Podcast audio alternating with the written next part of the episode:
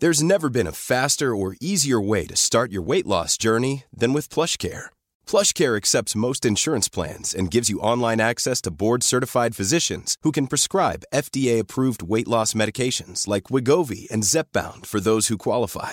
Take charge of your health and speak with a board-certified physician about a weight loss plan that's right for you. Get started today at plushcare.com slash weight loss. That's plushcare.com slash weight loss. plushcare.com slash weight loss. Hey, I'm Ryan Reynolds. Recently, I asked Mint Mobile's legal team if big wireless companies are allowed to raise prices due to inflation. They said yes. And then when I asked if raising prices technically violates those onerous two-year contracts, they said, what the f*** are you talking about, you insane Hollywood ass?" So to recap, we're cutting the price of Mint Unlimited from $30 a month to just $15 a month. Give it a try at mintmobile.com slash switch. $45 upfront for three months plus taxes and fees. Promo rate for new customers for limited time. Unlimited more than 40 gigabytes per month. Slows. Full terms at mintmobile.com. One size fits all seemed like a good idea for clothes Nice dress. Uh, it's a it's a t-shirt. until you tried it on. Same goes for your healthcare. That's why United Healthcare offers a variety of flexible, budget friendly coverage for medical, vision, dental, and more. So, whether you're between jobs, coming off a parent's plan, or even missed open enrollment, you can find the plan that fits you best. Find out more about United Healthcare coverage at uh1.com. That's uh1.com. No encuentro razón por qué hacerlo, pero, pero gracias por la, eh, la apertura. De repente pasa, de repente pasa, pero bueno, mira, Con empezamos. respecto a los ex, pues, este, Nunca falta, ¿eh? O sea, después de repente empiezas a hablar de alimañas y te acuerdas de ciertas cosas, entonces eh, se sale, se sale, se sale. bueno, empiezo. venga, pues. Bienvenidos a una emisión más de este podcast que esperemos ser sus favoritos. Eh, hace mucho que no decía ese saludo, hace rato que no, que no estamos en un ese podcast y ahorita pues estamos muy contentos porque tenemos una invitada muy especial, chavos. Tenemos aquí a una persona que, que por ahí me, me contaron, me chismearon, me platicaron, me dijeron que la está rompiendo en el stand-up, que es muy agradable, que es muy chida, que da clases de stand-up muy padres. Eh, si sigue, síguela y será un éxito tu, tu comedia. Y aparte de todo, es bióloga. Y aparte de todo, hace contenido de bióloga, cualquiera que ese contenido se llame, con comedia. Y pues es algo bien extraño porque, a ver, me vas a hablar de hongos y de cosas que no son drogas y me lo vas a hacer divertido. O sea, a ver, ¿cómo que el reino champiñón de Mario Bros puede ser divertido en la vida real? Y pues bueno, tenemos con nosotros a Lumara, la bióloga. Bienvenida, Lumara. ¿Qué onda? ¿Cómo están? Este, muchas gracias por la invitación. Eh, ¿A qué hora va a llegar esta persona tan, tan chida que describiste? eh? Yo estoy lista para... Pues este, vamos a ver ahorita, ahorita, ahorita a ver si, si, si cambia esa si personalidad y, y ya, ya entra, ¿no? Te poses, así Sí. como. Oye, no, pues No, muchas gracias, primero que nada, por, por aceptar la invitación. Este, este podcast está de ustedes gracias a Alan de This Charming Quark. Ustedes ya conocen aquí en el canal al buen Alan. Le mandamos un saludo, un abrazo, una agarradita de pompa. Y este, pues resulta que, que así es como llegamos contigo, Lumara. O sea, yo la verdad es de que apenas estoy conociendo tu contenido. Le decía a Alan que cualquier, cada vez que tengas algo que este sugerirme, por favor, porque aquí el pinche algoritmo no sale nomás de, de los Crypto Bros y ahorita este de, de- de cosas que a lo mejor no me interesan mucho. Eh, y es muy refrescante eh, conocer personas como tú. Ya me aventé uno de tus eh, late nights o, o no sé cómo se llama este proyecto que tienes. Es un late night, ¿no? Es un late night, este, es un late night, pero que ya tiene tantas mutaciones que es como un game stream late night, este, trivia Jeopardy. Ok, muy bien. Y antes de entrar a tema, eh, háblanos un poquito de ti. O sea, quién eres, de dónde vienes, eh, qué haces, este, qué falló que ahora seas estandopera, este, eh, todo eso. A ver, pl- platícanos un poquito de ti. Danos así como tu, tu presentación así en, en los cinco puntos, ¿no? De otro rollo. Que ya ni te, ni te tocó otro rollo, ¿verdad? Chingados. Sí, sí me tocó, sí me Bueno, tocó. no, Este, bueno. no lo veía porque mi mamá no, no le gustaba que viera mucha tele. Ajá. Este, y la que me dejaba ver era nada más el canal del Congreso, ¿no? Entonces casi no lo Ah, veía. ok, bueno, ya, ya, ya. Este, pero sí, sí, sí te cacho. Pues mira, yo eh, soy bióloga, soy Lumara, Lumara es mi nombre de verdad. Ok. Este, sí, sí, sí, no es artístico. Em, y, pues yo estudié biología y para mí era muy impactante cada cosa que yo iba aprendiendo del mundo natural, el mundo de la vida. Era para mí como, no manches, qué increíble. Y yo le quería contar a todo el mundo, ¿no? Sobre, sobre cómo estaba esto volándome a mí la cabeza. Y entonces en la universidad conocí algo que se llama comunicación de la ciencia, que justamente son estrategias para que personas no especializadas en algún tema eh, pues conozcan más eh, sobre ese tema con algún objetivo, ¿no? Entonces pues dije como, ah, órale, pues está chido, pero aún así como que yo seguía como, ah, pues no sé qué me gusta más de la biología, porque siempre te invitan a especializarte, ¿no? Dedícate o a bacterias o a genes o a la conservación o, este, no sé, diferentes áreas pero yo no podía decidirme por una porque me gustaban todas. Entonces, em, después de muchos servicios social, prácticas, verano científico, este, estancias ahí en los laboratorios con mis maestras, maestros, yo siempre terminaba haciendo o una caricatura o un artículo de divulgación o un póster o algo, ¿no? Entonces dije, no, pues como que la divulgación sí, sí es lo que es para mí, ¿no? Entonces, este, pues yo andaba en ese trip cuando estaba haciendo mis prácticas en Querétaro, mis prácticas profesionales. Y en Querétaro hay un bar muy importante para el stand-up en México. Muchas personas lo, consideran el mejor bar de stand-up en México, que se llama La Caja Popular. Este, y, pues en ese entonces tenía un novio que me dijo, vamos a la Caja Popular, eh, porque era Pepón, mi exnovio. ¿Ves? Hablando de, estás, ya ves que Dios salió. Sí, no. Y sin editar, ¿eh? Ay, sí. sí, ya sé. que chingue a su madre. ah, pues su madre, ¿qué culpa tiene? este. Y a mí se vamos a la caja popular. Y yo, ¿qué es eso? Y me dice, pues a ver stand-up. Y yo, ¿qué es eso? Y me dice, como Ricardo Farrell. Y yo, ¿qué es eso? Y, Lumara dice, ay, suena como un lugar donde el ambiente está muy padre y, hay mucha camaradería. Y, y, es un grupo muy unido y no se drogan y, no hacen, no se acosan ni nada. Sí, suena, suena interesante. este, ¿a qué, ¿a qué rancho con ponis me va a llevar? No, pues ya me, me enseñó el video de Onokuri. Y pues no, fue algo con lo que yo dijera, no manches, qué chistoso, no sé qué, pero dije, mm, esta es la estrategia que yo necesito para comunicar la ciencia, ¿no? Porque justo yo me había dado cuenta que muchos productos de divulgación, de comunicación de la ciencia, se quedaban en los mismos grupos de gente que ya les gustaba la ciencia, ¿no? Así, bienvenidos a su programa de radio. Este, no voy a quemar nombres, pues, pero lo, whatever, este, no sé, voy a inventar este, los pasos de Newton, ¿no? Este, entonces es como, güey, o sea, ¿quién va a escuchar eso, no? Los mismos maestros de física. Entonces, este, yo dije, necesito un formato donde la gente no lo asocie con está de hueva, porque la ciencia y la biología no está de hueva, pero así nos pues, la han Un poquito sí, a ver, mira, ¿qué, estudia, qué estudia la biología? Yo llevé clases de biología, ¿eh? Yo llevé clases de biología este, en, un punto en, la prepa, hay una maestra me, me coerció para que entrara a un, a, un concurso de biología que el último ni se acabó llevando. Entonces tuve que chutarme medio libro hasta cuando me dijeron que se iba a cancelar el concurso y aventé el libro a la chingada.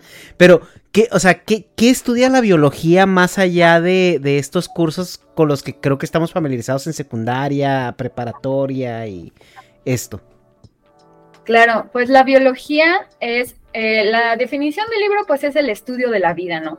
Pero en realidad la biología estudia qué es un ser vivo, cómo funciona, cómo se relaciona con otros seres vivos y eh, ya es su misma especie o con otras especies, cómo se relaciona con el medio, con el ambiente, con cosas que no están vivas y también cómo cambia a través del tiempo, ¿no? Es decir, cómo evoluciona y también entiende al ser humano como un ser vivo.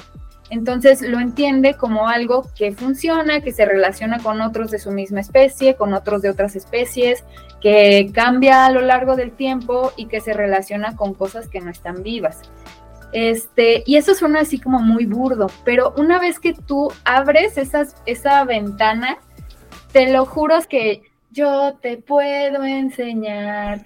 Es, es una cosa loquísima, loquísima creo que una de las cosas que a mí más me vuelan la cabeza son como las estructuras moleculares, ¿no? Adentro de nuestros cuerpos, todos los seres vivos tenemos moléculas, de eso estamos hechas. Pero estas moléculas funcionan tal cual como máquinas. O sea, tienen, tienen cosas que se les pegan, que se despegan, que cambian, que suben, que bajan. Las plantas tienen, para hacer energía, tienen una cosa, ¿te acuerdas de los fidget spinners? Eran unas cosas con, con un valero que tú le pegabas y daba vueltitas y solo servía para entretenerte y darle vueltas. Pues algo así muy parecido tienen las plantas en sus moléculas, de tal forma que cuando un electrón pasa por ahí, esta cosita da vueltas y, pega electrones en otra, en otra molécula y así se hace una molécula que guarda energía y esa molécula luego nos la comemos nosotros. Entonces, este tipo de cosas para mí era como, no te pases de lanza. Ok, ok. Es que justo eh, platicaba el otro día con, así esas pláticas random, ¿no? De peda que tenemos que no, nunca se grabaron como podcast. Eh, decíamos que, a ver, güey, si tú te perdieras en un, en un desierto, en, una isla remota, ¿no? Naufragaras, estás en una isla remota. A ver, ¿tú qué, con quién te gustaría estar? O sea, ¿con qué personas te gustaría estar? Y muchos empezaban a decir, no, pues que con mis seres queridos, o que con mi amigo, o del alma, eh, etcétera, etcétera. Y, cuando digo, es que, o sea, a mí, si, o sea, si pudiera elegir, me gustaría perderme con un ingeniero, que soy yo, con un ingeniero químico, y con un biólogo. ¿Por qué? Porque el, ingeniero, o sea, en mi caso, pues mecánico electrónico, pues va a saber cómo armar ahí algo para no morirnos. El, ingeniero químico, pues nos va a ayudar a, crear ciertas cosas para, pues sí, o sea, en, en, todo caso, hasta ciertos medicamentos o entender la química, ¿no? Y el biólogo nos va a decir qué podemos comer y qué no. Entonces, que creo que es muy importante, ¿no? Entonces creo que sí es eh, una disciplina que es este muy necesaria. Pero sí, sí de repente no llama tanto la atención como a lo mejor otras que son un poco más comerciales, ¿no? Eh, lo que sí definitivamente no quieres perderte en una isla remota es con un abogado. O sea, porque vas a debatir si, si es, o sea, cualquier cosa y no va a ser nada más que argumentar. Entonces, eh, así es. Yo coincido completamente contigo. Este, no hay que perderse con un abogado. Este, y fíjate, creo que además eh, de decirte qué te, te, puedes comer y qué no te puedes comer, una bióloga o un biólogo podría ayudarte a decirte, por ejemplo, de aquí sí puedes tomar agua, de aquí no. Este, si te infectas, que si te cortas, ¿qué te puedes poner para que no se te infecte? Si tienes fiebre, ¿qué puedes hacer como para que se te baje? Este, eso de qué puedes comer y qué no puedes comer, es, es muy subjetivo, ¿eh? Tal vez en eso no puedo ayudarte tanto la A ver, yo estoy viendo allá atrás que tienes una, una, un chart de hongos comestibles. Digo, creo que ya con poder identificar qué hongos te puedes meter y cuáles no, Pero es, que es a lo que voy. Es que es a lo que voy. Eso depende del lugar donde estás. Porque, por ejemplo, con los hongos, los hongos son muy parecidos entre sí.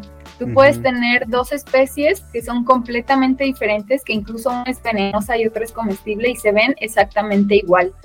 Este, entonces, las personas que saben recolectar hongos eh, están especializadas en un área, ¿no? O sea, yo sé los hongos que se pueden comer de aquí de Jalisco en el bosque de la primavera, quizá bosques parecidos, ¿no? Que se incendia cada primavera, ¿no? Sí, no, o sea, pronto ya no va a tener nada. Pero si yo me fuera allá donde estás tú, este, yo no me animaría para empezar a comer nada, ¿no? O sea, yo sí tendría que esperar con a, una experta, experto en esa zona que me diga, mira, este sí es, este no es. Ok, oye, entonces eh, ya estás estudiando biología, te metiste a estudiar biología porque eh, los caminos del Señor son misteriosos, pero ya estando dentro dices tú, bueno, en algún punto tú, o sea, tú tenías un objetivo cuando, cuando final, o sea, por ejemplo, yo cuando me metí a estudiar la ingeniería dije, bueno, pues me voy a graduar y voy a trabajar en una empresa y voy a tratar de hacer esto y esto y aquello. ¿Cuál era, cuál era tu objetivo inicial cuando entraste a la, a la carrera y, dónde, dónde estás ahora eh, y cuál es tu objetivo ahora y cómo cambió ese, ese camino?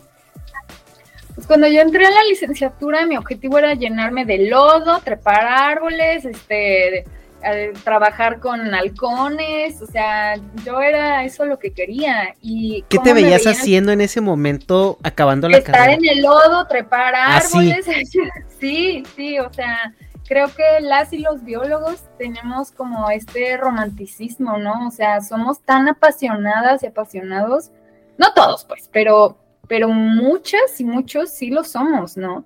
Y, no vemos como esta parte de cómo esta actividad va a caber dentro de un sistema que te obliga a ser productivo económicamente, ¿no? Y que te obliga a generar dinero de lo que estás haciendo. Nosotros lo, lo, que vemos es al contrario, ¿no? O sea, cómo generar dinero de esta forma tan obsesiva nos está dejando sin nada. Entonces, este, pues cuando yo entré a biología, yo solo quería saber más y saber más y saber más y meterme más al lodo.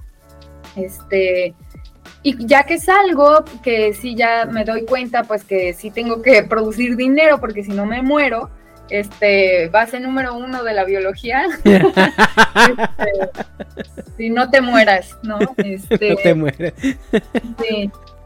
Eh, pues, pues ya fue fue muy chistoso porque yo dije, mira, la, realidad laboral de las y los biólogos en México está muy cañona, muy, muy cañona. Este, te estoy hablando del 2015, que fue cuando yo me gradué. Eh, y una de las cosas por las que yo decía, o sea, yo pensaba, creo que una de las cosas por las cuales el campo laboral está tan pobre es porque las personas no saben que necesitan biólogas y biólogos tomando decisiones en las instituciones, en los gobiernos, en las empresas, y pues no saben porque la ciencia no se ha comunicado bien. Entonces, yo encontraba en la comunicación de la ciencia un gusto, una, o sea, una pasión eh, una, pues sí, una labor importante, ¿no? O sea, decir, si, si comunicamos que nos necesitan, vamos a empezar a tener más trabajo. Y también veía grandes oportunidades laborales, o sea, yo veía lo que en mercadotecnia se conoce como un mar azul. Yo veía, yo veía eso en la comunicación de la ciencia como, como un emprendimiento. Entonces, pues pues así fue como decidí dedicarme a la divulgación, luego, luego conocí el stand-up comedy y dije, pues ahí. Y ahorita, este, pues sí, la vida ha dado muchas vueltas, he aprendido muchas cosas, este, sobre comunicación, sobre lo que es un mar azul, este, y también sobre ser productivo y generar dinero. Este, y entonces ahorita, pues sigo haciendo stand-up comedy, tengo mi canal de YouTube, eh, tengo mis redes sociales, aparte doy charlas, conferencias, este, talleres sobre biología y pues también doy clases de stand-up comedy. Este, empecé, empecé también a dar esas clases porque como también soy docente, me, me es muy fácil como eh, explicar las cosas, ¿no? Entonces cuando tú aprendes a explicar cosas complejas como son la ciencia, explicar un chiste como mucho, mucho más fácil. Este, y pues como comunicadora de la ciencia, donde aprendes a, hacer un montón de analogías, aprendes a hacer como, como, sí, pues estrategias para suavizar esos mensajes. Uy, la co-host ahí se está este, manifestando. Este, eh, pues le fui entrando por ahí. Alan Valdivia de This Charming Quark fue mi primer estudiante así ya formal. Siempre pues como que asesoraba una u otra, Alan fue mi primer y, y pues no es por nada, pero la rompió en su primer Open, entonces eso está, eso está muy padre. No, pues sí, qué bueno es el, el saludillo Saladan. Eh, algo que yo quería platicar contigo es justamente el, en, es, parte de la base de, cuando yo creé este canal era, era eh, bajo la inspiración de ciertos podcasts que existen aquí en, Estados Unidos, donde se, se tocan temas como muy especializados, pero se busca la manera de bajarlos a una plática común. Porque sí es cierto, y te digo, a mí me ha pasado que de repente tengo conocidos que tienes pláticas normales con ellos y luego se meten a la carrera de medicina y en un semestre ya te están hablando con términos, este, que dices tú, no seas mamón, güey, estamos en una carne asada, güey, o sea, no se dice que tuvo un traumatismo de nivel 3 con un hematoma subcutáneo de no sé, dice, se mete un putazo, güey, y trae un pinche moretón, ¿no? O sea, y, es, y, eso se pierde mucho, ¿no? En ese lenguaje, sobre todo cuando ustedes se empiecen a especializar, porque justamente eh, eh, todo el lenguaje científico es algo que, es parte ya de su comunicación, pero cuando se topa con el ciudadano de calle que, pues, llevó biología 1 y 2 en la secundaria, pues dices, güey, o sea, ¿cómo podemos abrir esa comunicación de modo que yo no piense que tú, tú eres un mamador o que estás artificialmente elevando el nivel de la comunicación como una barrera para mí para entrar en la conversación. Entonces, ¿cómo, ¿cómo manejas tú eso? Porque yo sé que es importante llamar a las cosas por su nombre. Sin embargo, eh, yo que no sé nada del tema, sí lo puedo percibir como una barrera de entrada para ser partícipe en esa dialéctica. Muy bien. Pues esa es una muy buena pregunta porque también genera como cierto rechazo, es esa, eso que se puede sentir como una minimización, como una, este, sí, se, me fue el término, lo que usan ahorita en redes de, no, no se puede este, sintetizar tanto en, un tweet. Este, pero sí, las personas de ciencia de repente tienen como esa repulsión a las personas de comunicación de la ciencia porque simplificamos mucho todo. Pero mira, yo tengo prácticamente 10 años haciendo comunicación de la ciencia de todos tipos. Y lo que he aprendido es que lo primero, así el primer paso que tú tienes que hacer para hacer comunicación es dejar claro un objetivo, ¿no? Este, y ese objetivo no, no puede ser, o sea, tiene que ser muy específico, no puede ser amplio porque si no vas a, vas a estar abarcando mucho y pues por lo tanto apretando poco, ¿no? Como, como dice este bonito dicho. Entonces, si por ejemplo yo quiero que, que mis que los gobernantes del estado de Jalisco entiendan por qué demonios es importante que no se acaben los bosques en incendios y generen más desarrollos inmobiliarios ahí, pues no me voy a clavar con, con términos como micorrisas, ¿no? este, porque no me van a entender y quizá dije la palabra correcta, ¿no? Pero pero de verdad entendieron y de verdad llegó el mensaje y de verdad se logró lo que queríamos con este proyecto de comunicación o no. Entonces, primero es eso, ¿no? O sea, ¿cuál es mi objetivo? Y en segunda, este, hacia quién voy, ¿no? Este, voy a niñas voy a personas ancianas, voy a ejecutivos, voy a este, personas con alguna discapacidad, o sea, ¿a quién? Ok, eh, es que algo que sí siento yo que se pierde mucho en, el área científica sobre todo, en el rigor científico, ¿no? O sea, porque creo que los, las personas que están involucradas en este, eh, en estos rubros, eh, le tienen mucho respeto, ¿no? A la, a la, a la disciplina.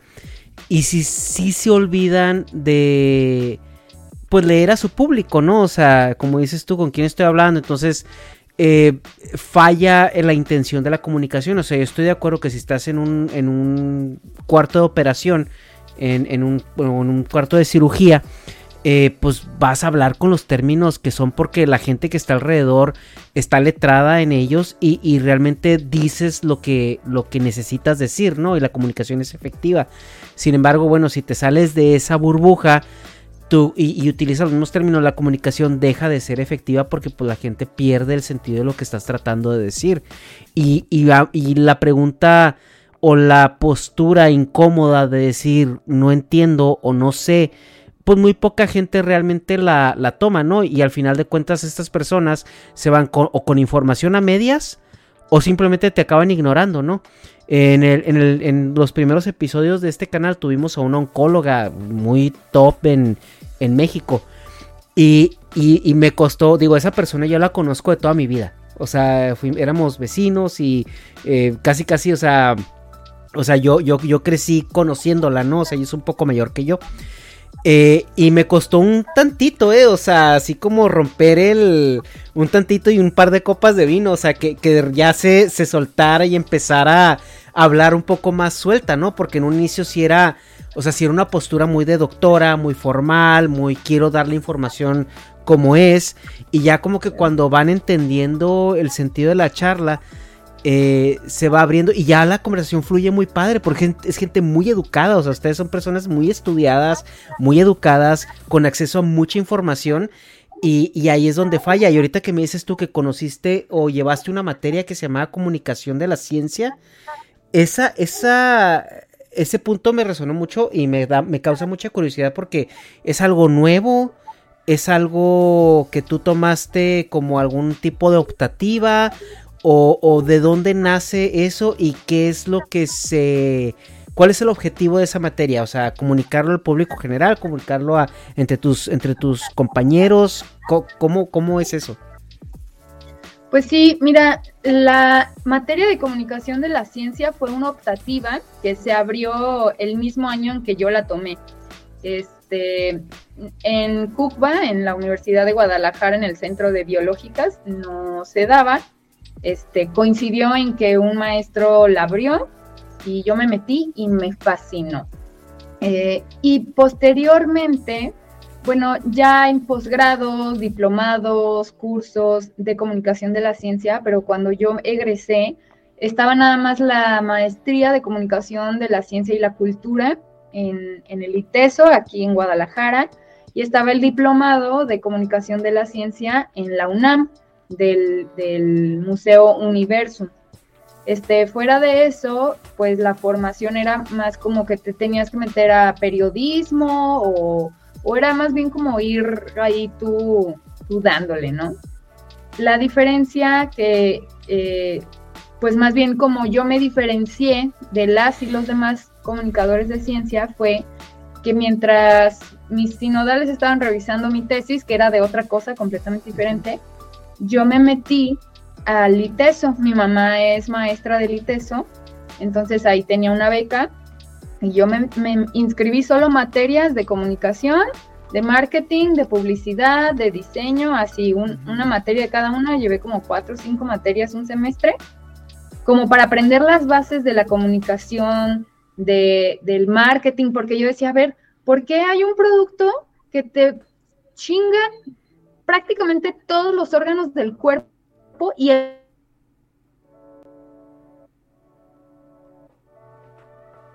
mundo y libera electrones, ¿por qué nadie lo, o sea, qué están haciendo bien, ¿no? Entonces yo quería, yo quería saber ¿Qué, hacían estas empresas para que las personas amaran sus productos a pesar de que fueran así de nocivos, ¿no?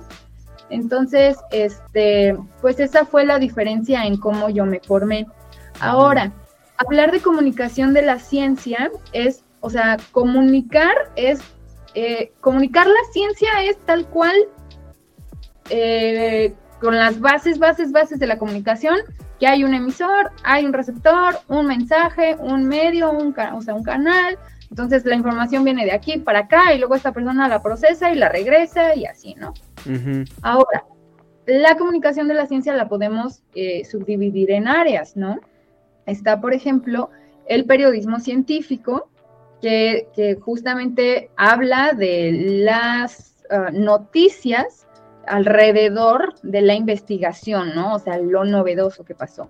Está la difusión de la ciencia. La difusión es de expertas y expertos a expertas y expertos. Entonces ahí sí no importa que sigas utilizando los términos este, duros, toscos, de hecho necesitas usarlos. Una revista de, eh, de, artículos científicos especializados, como lo puede ser Nature o puede ser Science o todo el montón de revistas que existen, son difusión de la ciencia, ¿no? Y está la, eh, la divulgación, que es un término que a mí no me gusta tanto. ¿Por qué? Porque bien, es, etimológicamente divulgación viene de vulgo, que vulgo es el pueblo, ¿no? Y esto pues tiene una connotación jerárquica, ¿no? Hay personas que saben mucho, que van a comunicar eso que saben a personas que no saben, ¿no? Y estas personas eh, no saben y van, y van a saber hasta que tengan la misma información que estos tienen, ¿no? Y es como de mí para ti, ¿no? Y tú no sabes nada y yo lo sé todo. Pero la verdad es que el conocimiento no es así. Y la verdad es que, o sea, otra verdad muy importante es que la ciencia depende de la sociedad y la sociedad de la ciencia. Entonces, a mí me gusta más una visión más horizontal y por eso empecé a adoptar los términos socialización de la ciencia, mediación de la ciencia, que pues te permiten quitar esas, esas estructuras jerárquicas que llegan a ser hasta pues clasistas en algunos puntos para decir, a ver, o sea, cómo construimos en conjunto el conocimiento y cómo la sociedad desarrolla también su razonamiento científico, porque pues al final del día de eso se trata, ¿no? Así es. Oye, y veo que, digo, pues todo el mundo tiene sus cosas favoritas, ¿no? De lo que hace. Y me da mucho la atención que, que veo por ahí atrás en tus libros de eh, el fungarium y veo el, el, el chart de qué te puedes comer y qué no. Eh, me, me, mandaste un par de videos en lo que estaba ahí documentando un poquito y justamente hablas de hongos. A ver, ¿qué, qué onda con los hongos? Dime, a ver, ¿qué, qué, pasa? Los, con los hongos, son, mira, los hongos son mi, mi, reino favorito. Así como existe el reino de las plantas, el reino de los animales, el reino de las bacterias, está el reino de los hongos. O sea, son una cosa completamente aparte. Muchas personas creen que son plantas, pero no son. Y los hongos son, una cosa, los hongos pueden hacer alimento, pueden hacer materiales, pueden hacer colores, pueden hacer medicina, este, pueden, pueden, o sea, hay hongos, hay un, uno de mis seres vivos favoritos es un hongo que se llama Pilobolus. Es un honguito que crece en la popó de los caballos. Ok. Sí, es chiquitito, no sé si, si sueles insertar imágenes, pero sí, sí, te paso una para que lo pongas. Es bellísimo, haz de cuenta que es una gotita de agua, chiquitita, y arriba tiene como un globito negro. Entonces lo que hace este hongo es que para liberar sus esporas, las esporas tienen el objetivo de, de hacer que crezcan más hongos lo más lejos posible para colonizar más terreno, ¿no? Entonces, ¿cómo le hacen para que lleguen lejos? Se van llenando, van llenando ese globito de agua. Lo llenan de agua, de agua, de agua y la presión hidrostática luego hace que esa madre vuele más rápido a escala de lo que vuelan los cohetes, ¿no? Espaciales. Este, entonces, son unas cosas que además, además pueden diferenciar la luz azul de otros tipos de colores. Entonces crecen dirigidos hacia donde está la luz azul porque hacia allá mm, pues está más chido. Yo no sé por qué les gusta el azul, pero hacia allá crecen, hacia allá está más chido. Entonces, los hongos, o sea, puff, ahorita, si quieres, ahorita le damos mil con los hongos, pero son comidas, son medicina, son alucinógenos, son, o sea, puff, todo, todo, todo ya. Y ahí es donde ya se poseyó, ya llegó así, o sea, se, ve la emoción y, y pues sí, claro, y digo, bueno, cualquier persona de ahí de tu gremio estando pero le gustarían los hongos por, por las otras razones más alucinógenas. Pero yo eh, había escuchado en algún punto, eh, no recuerdo en, dónde, seguramente en un podcast, que nosotros somos más parecidos a los hongos que, que a cualquier otro, bueno, vegetal o así, o sea, por así decirlo. Eh, ¿esto es cierto o, qué? O sea, ¿por, qué no? Porque un hongo no sabe así como, como, como a carnita. ¿Por qué? A ver, cuéntanos. Como a persona, ¿no? Ajá, sí, nunca, nunca he mordido a una persona, pero ok, si tú dices. No, qué triste vida. este, mira, lo que pasa es que, bueno, vamos a hablar de evolución biológica. La evolución es eh, el cambio de los seres vivos, pero solemos pensar en la evolución como paso uno, paso dos, paso tres, cuando en realidad es una diversificación, ¿no? Es como, como, como el rock, ¿no? este, empieza el rock, pero el rock de repente sale, se va, va mutando y sale hacia acá y hace, nace el reggae, y luego va mutando hacia acá y, se, se, generó el, jazz, y luego el, jazz, uno se quedó siendo jazz y salió otra ramita siendo blues, y así, ¿no? Bueno, no quiero dar demasiadas este, detalles. Yo, yo lo único que escuché es que dependiendo de la droga que uses, muta a otro lado, ¿eh? Ajá, sí, sí, sí. Ok. Pero, pero seguimos, por un lado seguimos teniendo rock, este, y, y es, es eso, no es una diversificación, no es como que se acabó el rock y luego fue reggae y luego se acabó el reggae y luego fue metal y, ¿sabes? Sino es una diversificación. Lo mismo pasa con los seres vivos. Entonces, al inicio, eh, pues los, los seres vivos eran una sola célula, eran algo muy parecido a lo que ahora son las bacterias. Y luego hubo una rama que se, que se diversificó y empezó a producir azúcares a partir de la luz del sol y esas fueron eventualmente las plantas, ¿no? Pero hubo otro que se mantuvo, o sea, siguió, digamos como siguió el rock, este, y después, o sea, estos bichos tenían que alimentarse de, de otras cosas, no podían producir su propio alimento. Y ya después se diversificó una rama en planta, perdón, una rama en animales y la otra rama en hongos. Entonces, evolutivamente somos más cercanos los animales a los hongos que, a las plantas, ya sea los hongos o, los animales, ¿no? Entonces tenemos características que, son muy similares. Por ejemplo, no producimos nuestro propio alimento, necesitamos comer de otra, de otra cosa. No tenemos pared celular, las plantas alrededor de sus células tienen una pared dura que le llamamos fibra, ¿no? Eso es lo que hace que pues, se nos limpie el estómago, ¿no? Los hongos y los animales no tenemos eso. Este, y bueno, un montón de cosas ya un poquito más fisiológicas sobre todo, por ejemplo, cómo guardamos el, la energía, cosas así, ¿no? Este, pero sí, sí, somos más parecidos a los hongos que, que a los animales también, perdón, que a las plantas también. Eso hace que las infecciones con hongos. There's never been a faster or easier way to start your weight loss journey than with PlushCare. PlushCare accepts most insurance plans and gives you online access to board-certified physicians who can prescribe FDA-approved weight loss medications like Wigovi and Zepbound for those who qualify.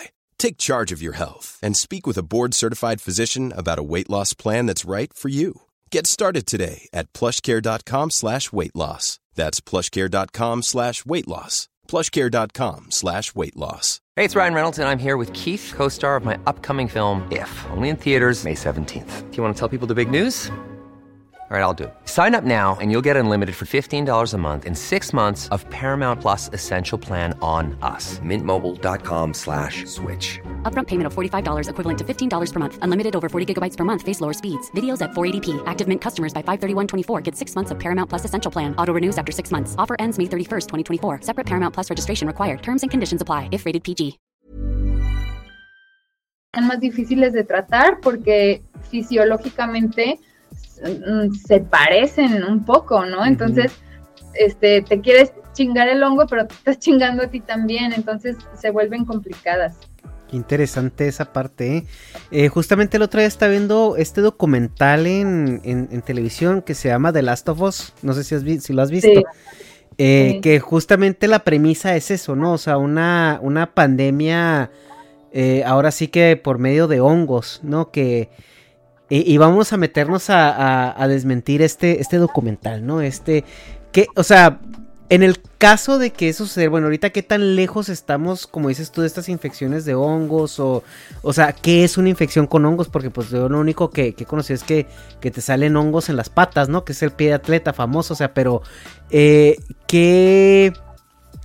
¿Cuáles son los riesgos latentes aparte de comer hongos venenosos? De, esta interacción o esta eh, convivencia ¿no? que tenemos con ellos?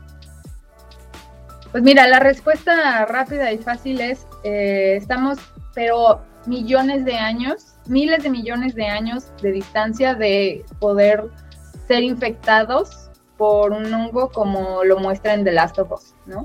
Ese hongo que, ¿Por qué? Porque este sí existe un hongo que vuelve zombie a su hospedero, ¿no? Pero en este caso el hospedero es un invertebrado, puede ser una araña, o sea, un artrópodo, o sea, es un artrópodo, o un arácnido o un insecto, ¿no? Mm, sí, según yo, solo pueden ser esos. Fisiológicamente las personas somos muy diferentes, ¿no? O sea, tenemos muchos otros sistemas eh, nuestro, en, nuestro sistema inmune que impiden que eso, que eso llegue a pasar. O sea, este hongo tendría que mutar muchísimo, pero muchísimo para poder empezar a infectar primero animales de sangre caliente, ¿no? Cordados. O sea, de ahí a que pase a los seres humanos está muy, muy cañón. Luego eh, la audiencia dice, sí, pero lo pueden hacer en laboratorio, lo pueden mutar con laboratorio. Y lo que les digo es, mira, para el presupuesto que tiene la ciencia, este, llega antes la mutación solita, ¿no? Nomás les alcanzó para el COVID. Sí. Entonces, entonces estamos, o sea, millones de años, literalmente miles de millones de años. Y ahora, pues no un hongo así zombie, ¿no? O digamos, eh, una, una, infección, o sea, una infección, eh, no sé cómo se llame, no es bacteriana, entonces es una, infección, no sé, fungal o cómo se llama eso. ¿Hay algo, o sea, que se pudiera salir de control de esa manera en el reino de los hongos? Sí, fíjate que sí lo hay. Ahorita hay una preocupación que crece cada vez más, porque una de nuestras protecciones a, los, a las infecciones por hongos es nuestra temperatura corporal, ¿no? Nosotros... Como lo decía el eh, documental de The Last of Us. Exactamente. La cosa aquí es justamente que las temperaturas ambientales pues están subiendo, ya, ya tenemos más evidencia este, que, que, otra cosa. Este, entonces los hongos obviamente se están adaptando a estas nuevas temperaturas más calientes y eso les está permitiendo poder sobrevivir mejor en nuestros sistemas, ¿no? Entonces ahorita sí, sí está habiendo un aumento en infecciones, sobre todo de levaduras este, las levaduras son hongos, ¿no? Así como las que se utiliza para hacer pan, hacer cerveza, este, también hay levaduras que son infecciosas. Mm. Entonces, este, sí es un riesgo que tenemos cada vez más, pero no es como, como, si fuera un hongo zombie, son más bien infecciones de la piel, del estómago, este, la caspa también a veces es producida por un hongo.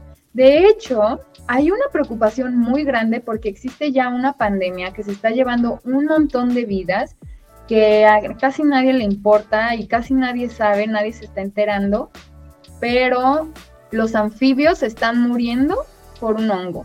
Y ese hongo es un hongo que tenemos las personas en la piel, que es un hongo que es simbiótico con nosotros, es decir, que a nosotros pues nos hace chido, este, pero con los anfibios sí es patógeno y, les están dando en la puritita madre, este, justamente porque se, se transmite de personas anfibios. Entonces, de que existe una pandemia por infecciones por hongos y esté gacha, sí está, nomás que no es por no, se está llevando a las personas, se está llevando a los anfibios. Mm, y eso pues sabemos que disruptir, bueno, este Australia no sabe que, que, meter cosas que no son o quitar cosas que son es malo.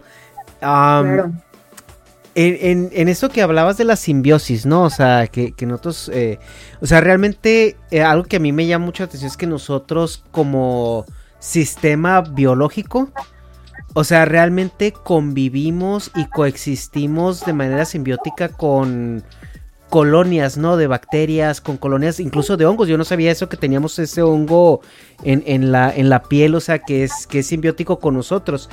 Pero algo que, que, que a mí me, me, llama mucha atención porque he visto eh, algunas eh, problemas. Hubo hace poco en Estados Unidos hablaban de una como infección o un, o un problema con los, eh, los venados o los ciervos de, de Michigan que se empezaron a morir todos de repente y que si una persona comía la carne de uno de esos venados infectados era muerte ahorita, ¿no?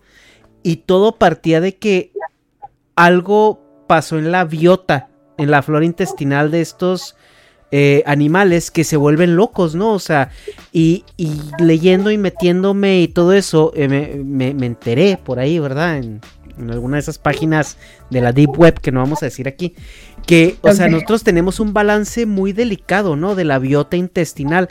Entonces, eh, ¿nos puedes explicar cuál es nuestra relación simbiótica? Si la biota es lo único con lo que tenemos relación, ¿qué otros sistemas eh, biológicos eh, nos hacen sobrevivir y hacemos nosotros sobrevivir? más o menos eso, porque yo me acuerdo mucho de un episodio de Futurama donde, ah, donde Fry se come el sándwich de huevo y, se empieza a poner mamado, inteligente y todo eso porque unos gusanos eh, vivían ahí, ¿no? Y los gusanos, lo, o sea, como que lo mejoraban como en el trade-on de, vivimos adentro, ¿no? Entonces, eh, háblanos un poquito de, cómo eso coexistimos porque a veces nosotros nos, vemos como, como individuos casi unicelulares, ¿no? Sí, sí, sí, pues mira, este, tenemos en nuestro cuerpo muchas más células de bacterias que células de persona, ¿no? O sea, para empezar. Esto, esto habla de, que somos todo un ecosistema, ¿no? El, eh, uno de los lugares donde tenemos más bacterias, pues justamente es nuestro tracto intestinal. Y estas bacterias tenemos de tres tipos. Unas que son las simbióticas, las chidas, ¿no? Las que, las que cuando comemos algo que nuestro sistema por sí solo no puede digerir, estas bacterias lo digieren y pues su caquita ya, ya nosotros sí podemos digerir ese producto, ¿no? Este, entonces nos ayudan con eso, nos mantienen también a raya poblaciones de bacterias que son malas, ¿no? Las bacterias patógenas. Esas bacterias las tenemos este, que mantener a raya y pues bueno, si, si sube una población, si crece una población de bacterias patógenas, pues nos da una infección. Y tenemos las bacterias comensales, ¿ok? Las, las bacterias o microorganismos en general, también hay protozoarios y hay hongos, este, que pues no nos hacen daño, pero tampoco nos dan un beneficio, nomás están ahí, ¿no? Entonces, esas bacterias, este, pues ahí están cotorreando chido, pero si se desbalancea nuestra, nuestra microbiota, es decir, si se van muriendo más nuestras bacterias simbióticas, estas bacterias comensales pueden empezar a crecer sus poblaciones y es cuando se vuelven patógenas, ¿no? Eso pasa, por ejemplo, en la piel. Ahora que, fue la pandemia y tuvimos que usar el, el cubrebocas mucho tiempo, estas condiciones eh, promovían mucho que crecieran las poblaciones de nuestras bacterias comensales en la piel.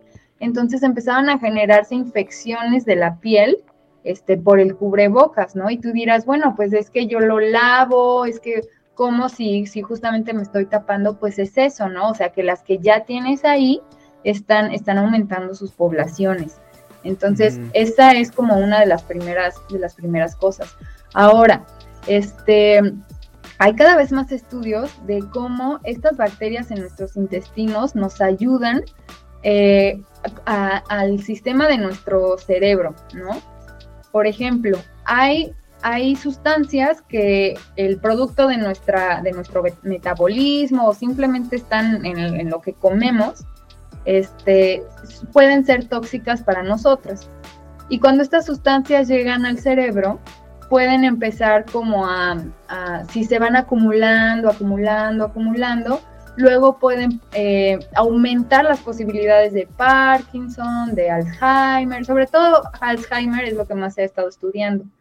Entonces, nuestras bacterias simbióticas, las chidas, nos ayudan justamente a que no estén estas sustancias tóxicas en nuestro cuerpo pero si, la, si tenemos muertas esas bacterias, eventualmente van a llegar, ¿no? Entonces, ya hay estudios muy bonitos sobre cómo mantener bonita tu microbiota, este, mal llamada flora intestinal, puede reducir tus probabilidades de tener Alzheimer. Y ahí tómense su Yakult, ¿no? De diario.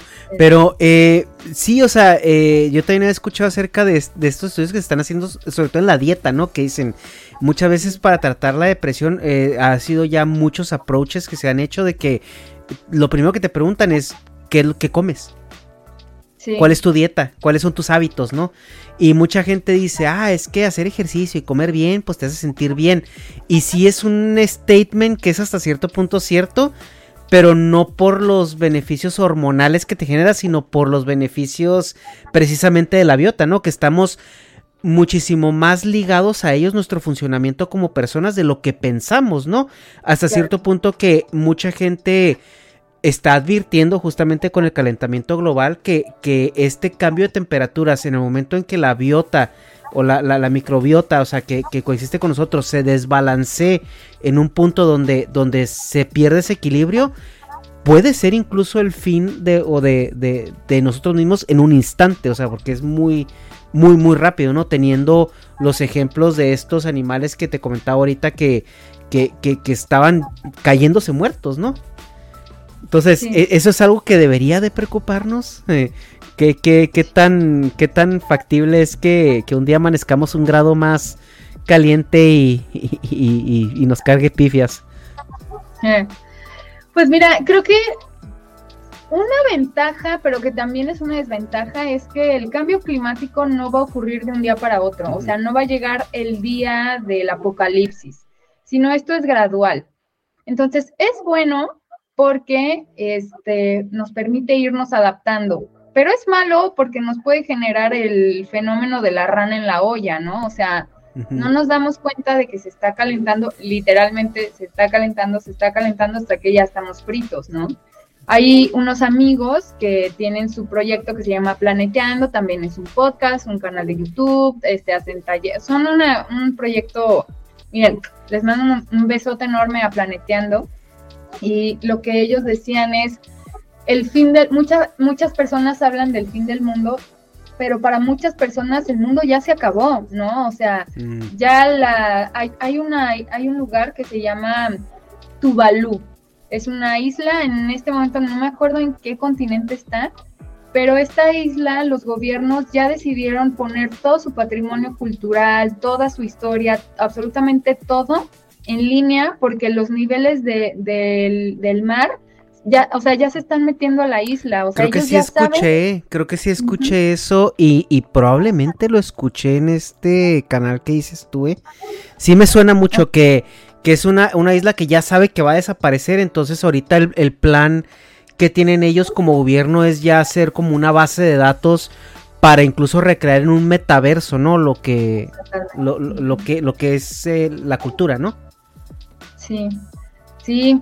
Entonces, pues es eso. Y, y, creo que algo aquí también muy importante es que, que hasta que no le pega a lugares importantes, háblese del norte global, el mundo no se ha acabado, ¿no?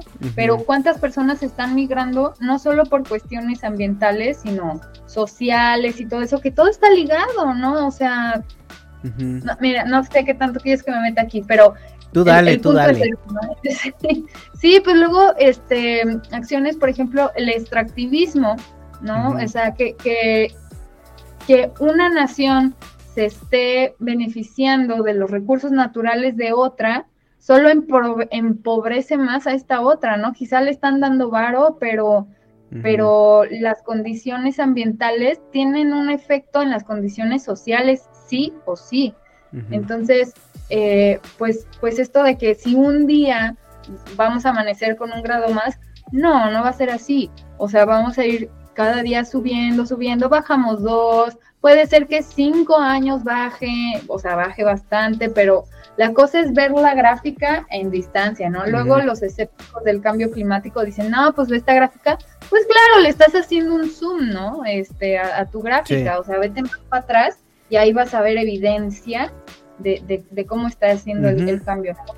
Justo, ajá. Eh, otra cosa con el tema de la, de la microbiota es localizada. O sea, porque también el otro día estaba viendo que muchas veces uno va de viaje y está, no, yo pura agua embotellada y el hielo me hace daño. Y, y los que venimos de México y los que van, vienen de India les, les chupa un huevo, ¿no? O sea, dámela como quieras, es más, ponle lodo, ¿no? Si quieres. Eh, y, y, lo que explican es, es justo eso, o sea, que muchas veces no es que esté mala la comida, sino que introdujiste una, una bacteria que es común en esa zona, pero no es, no es parte de tu población de la flora intestinal. Primero, esto es cierto, cómo funciona, eh, etcétera, etcétera. Y segunda, ¿qué podemos hacer eh, porque hay muchos suplementos, ¿no? Que son los probióticos que venden y todo eso. ¿Esos suplementos compensan esa, esa biota? ¿La, la, nutren? Eh, ¿qué, se recomienda para, para tener una buena salud intestinal?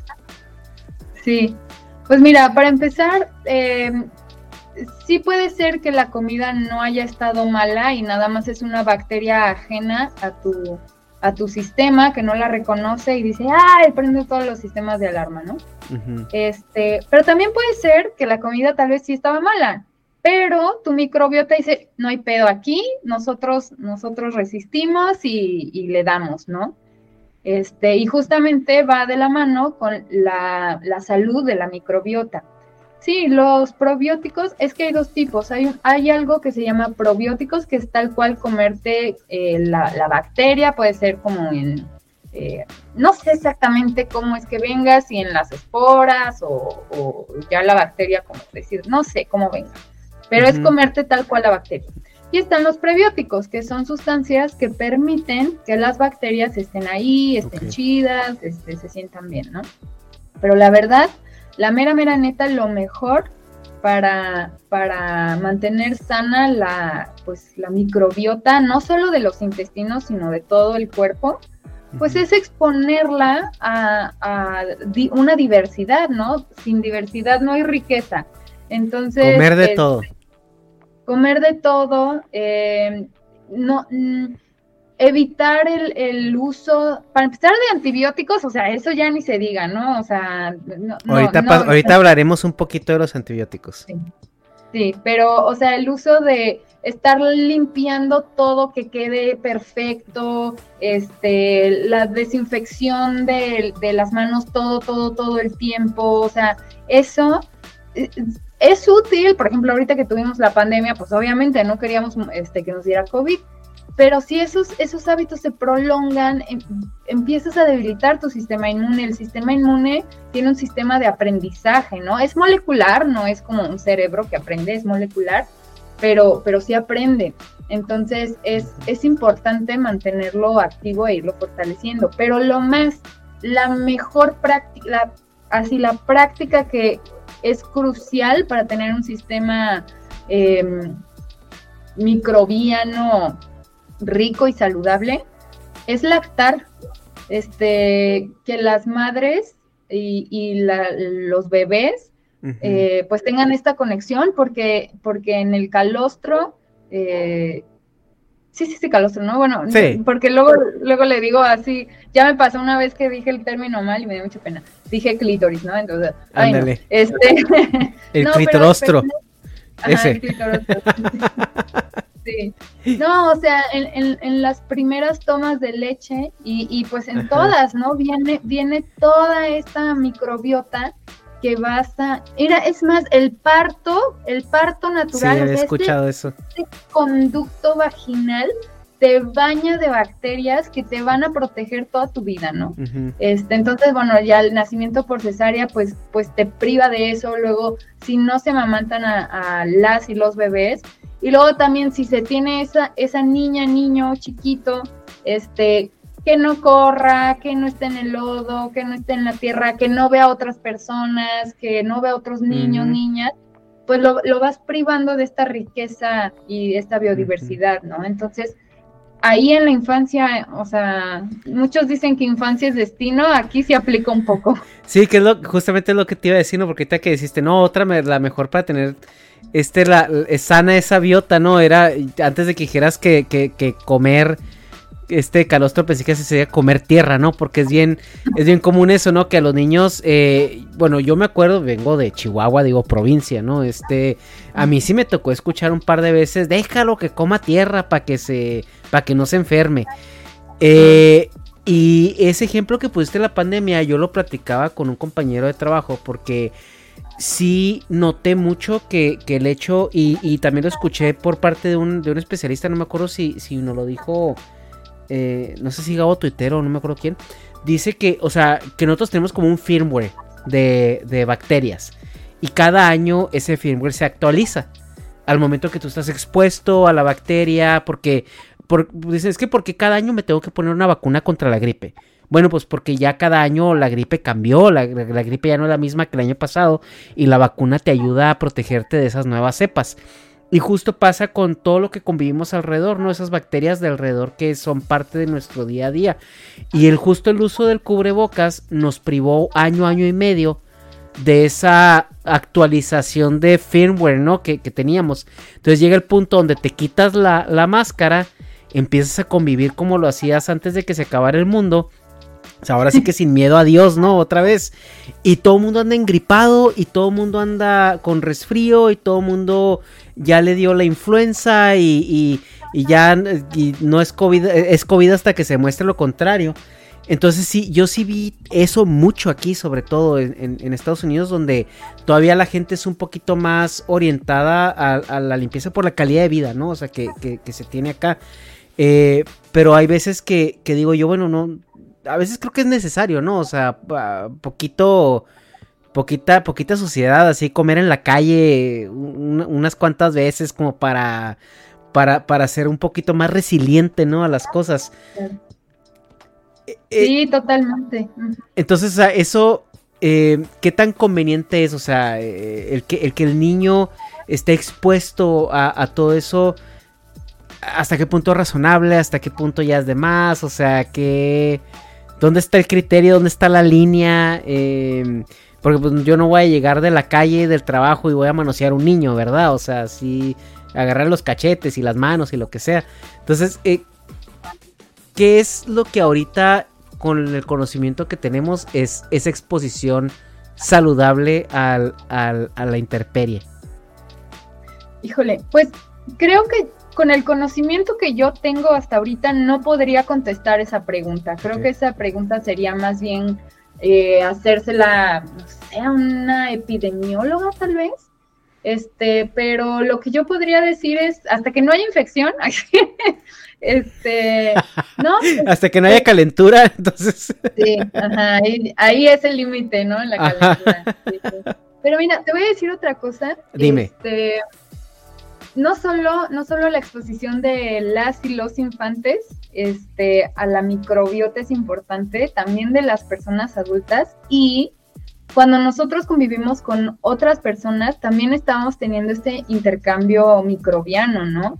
Este, de hecho, hace poquito una amiga que tiene, em, ella es también bióloga, es de Chile y tiene un proyecto que se llama MicrobioAle, este, hace caricaturas y ella es así, microbióloga, tal cual. Y sacó una, un, pues, un cartoncito donde habla que cuando estás en una relación, tu, tu, microbiota se entremezcla con la de la otra persona. Entonces tú adoptas como las bacterias de esta otra persona y se enriquece también pues tu sistema inmune y todo. Y cuando terminan, este, ya no tienes, ya no tienes como tu proveedor de esas bacterias y tus, tus bacterias, de cierta forma, no me acuerdo exactamente cómo lo explicaba, pero daba a entender que se ponían tristes y que también pues una parte de tu duelo y todo era como, como esta, estar extrañando a estas otras bacterias.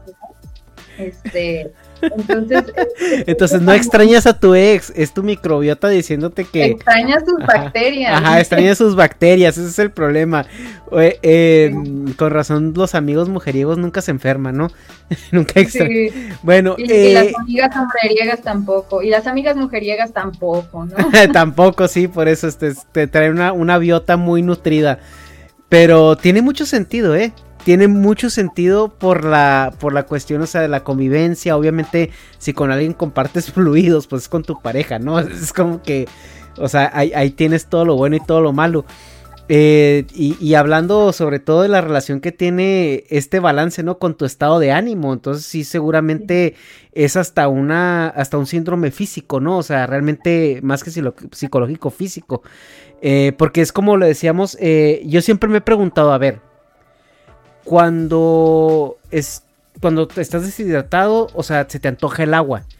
Cuando de repente andas muy cansado, se te antoja comida frita o se te antoja, eh, o sea, carbohidratos, azúcares, o sea, cuando, cuando, cuando, tienes ciertas afecciones. Ah, Ándale, sí, también. Pero si yo no, o sea, yo esta pregunta la tengo para ti, ¿por qué más o menos entiendo la, la, la, la, el proceso detrás de, pero a ver si tú no lo puedes verbalizar de una manera que se entienda, porque yo estoy muy tonto para eso. Pero porque cuando, dependiendo de lo que el cuerpo esté sintiendo, se nos antojan ciertos alimentos, se nos antoja incluso hasta salir al sol, ¿no? Que de repente te dan ganas de que te dé el sol. Este, ¿cómo, ¿cómo se relaciona eso? O sea, ¿qué es lo que nos dice? Busca, busca harina, busca proteína, busca agua, busca el sol, busca tocar pasto si eres otaku. O sea, ¿cuál es, eh, cuál es el, ¿Cómo es este proceso o de dónde, de dónde, imagino que es un proceso evolutivo, es un proceso de memoria biológica, pero cómo son estas interacciones? No sé si hace sentido lo que estoy preguntando. Sí, totalmente. Este, sí, me recuerdas mucho a, a, las historias. A mí no me ha tocado conocer a alguien, pero este, mi mamá, mi abuela sí me dice que, que había niños que les gustaba morder las paredes, ¿no? Así como, y, o, o, sí, gente que dice que le gusta el, sabor a tierra, como así a hierrito. Este, pues mira, tal cual, así tal cual, no, no podría decírtelo, porque también es una diversidad tan grande este, de, de cosas que, que pues cada una tiene sus propias vías, ¿no? Lo que sí puedo decirte es que en, en nuestro cuerpo, bueno, nuestro cuerpo está hecho de células, ¿ok? Y las células son, son una, digamos, una maquinita, una maquinita dentro de un, de, es un globito con agua. Entonces, lo que es el globito hacia el hule se llama membrana celular, ¿no? Y esta membrana celular no es, no es como el hule de un globo tal cual, en, el sentido de que nada entra y nada sale, sino que es fluido. Y ahí tiene un montón de receptores, un montón de puertas de, diferentes formas, de diferentes tamaños, de diferentes naturalezas que se abren, unas se abren con, con electroquímica, otras se abren con este pues así tal cual con geometría, ¿no? Así hembra, macho, este, y entonces cada una de estas puertas está especializada para cierto tipo de señales. Pero como son moléculas, en el momento en el que algo pasa por esta puerta, se modifica la forma de esta molécula. ¿Qué significa esto? Las moléculas al estar hechas de átomos tienen cargas, eh, tienen partes positivas, tienen partes negativas, o son en general positivas, en general negativas. Cuando pasa algo por ahí, estas cargas se modifican y esto genera algo que se llama efecto cascada adentro de la célula, que esta modificación hace que otra molécula If you're looking for plump lips that last, you need to know about Juvederm lip fillers. With Juvederm Volbella XC and Juvederm Ultra XC, your lip look, whether it's subtle or bold, can last up to one full year with optimal treatment and no additional maintenance. Find a licensed specialist and see if it's right for you at juvederm.com today. That's J U V E D E R M.com. Add fullness to lips in adults over 21 with Juvederm Volbella XC or Juvederm Ultra XC. Do not use if you have severe allergies or a history of severe allergic reactions, or if you're you're allergic to lidocaine or the proteins used in Juvederm. Tell your doctor if you have a history of scarring or taking medicines that decrease the body's immune response or that can prolong bleeding. Common side effects include injection site redness, swelling, pain, tenderness, firmness, lumps, bumps, bruising, discoloration, or itching. As with all fillers, there's a rare risk of unintentional injection into a blood vessel, which can cause vision abnormalities, blindness, stroke, temporary scabs, or scarring. For full important safety information, visit juvederm.com. Hi, I'm Daniel, founder of Pretty Litter. Cats and cat owners deserve better than any old fashioned litter. That's why I teamed up with scientists and veterinarians to create Pretty Litter. Its innovative crystal formula has superior odor control and weighs up to 80% less than clay litter. Pretty Litter even monitors health by changing colors to help detect early signs of potential illness. It's the world's smartest kitty litter. Go to prettylitter.com and use code ACAST for 20% off your first order and a free cat toy. Terms and conditions apply. See site for details. Hey, it's Paige DeSorbo from Giggly Squad. High quality fashion without the price tag? Say hello to Quince. I'm snagging high-end essentials like cozy cashmere sweaters, sleek leather jackets, fine jewelry, and so much more. With Quince being 50 to 80% less than similar brands. And they partner with factories that prioritize safe, ethical, and responsible manufacturing. I love that. Luxury quality within reach. Go to quince.com slash style to get free shipping and 365-day returns on your next order. quince.com slash style. Tenga eh, otro cambio, que ese cambio generó que se dispararan otras cosas. Y así es justo como las células se enteran de qué está pasando en las células de un lado y afuera del ambiente. Entonces, cuando, cuando tú empiezas a tener una baja en o hierro, o sol, o microbiota, o felicidad, o yo qué sé, esta química, esta configuración se ve, se ve alterada, ¿no? Y las células de nuestro cuerpo son capaces de percibir estas deficiencias. Y tenemos un montón de sistemas de seguridad, de alerta, que este, pues se van disparando, ¿no? Mm, en, a nivel celular es un poquito más complejo, porque sí tiene que ver mucho con bioquímica, pero la materia que a mí me gustó mucho porque justamente explicaba eso, era fisiología. La fisiología es tal cual cómo funciona el cuerpo a nivel órganos y tejidos, ¿no? Entonces, el ejemplo que no se me olvida es por qué te, por qué te dan ganas de hacer popó cuando estás, cuando acabas de comer. Y no es, no es que, que la hamburguesa que te acabas de comer ya bajó y ya la vas a hacer popó. Tú comes y en el estómago tienes nervios. Entonces, estos nervios reciben el estímulo de que ya llegó comida y mandan eso al cerebro. Y entonces el cerebro dice, ah, entonces, lo que está en el intestino delgado hay que meterle más prisa para hacer espacio. Entonces, eso avanza, pero por lo tanto se mueve todo. Entonces, cuando, lo demás se mueve, llega también, o sea, se estimulan los nervios que están en el intestino grueso y mandan la señal al cerebro que dice, es hora de ir al baño, ¿no? Entonces, lo mismo pasa, pero eh, a nivel de la célula. Ok, bueno.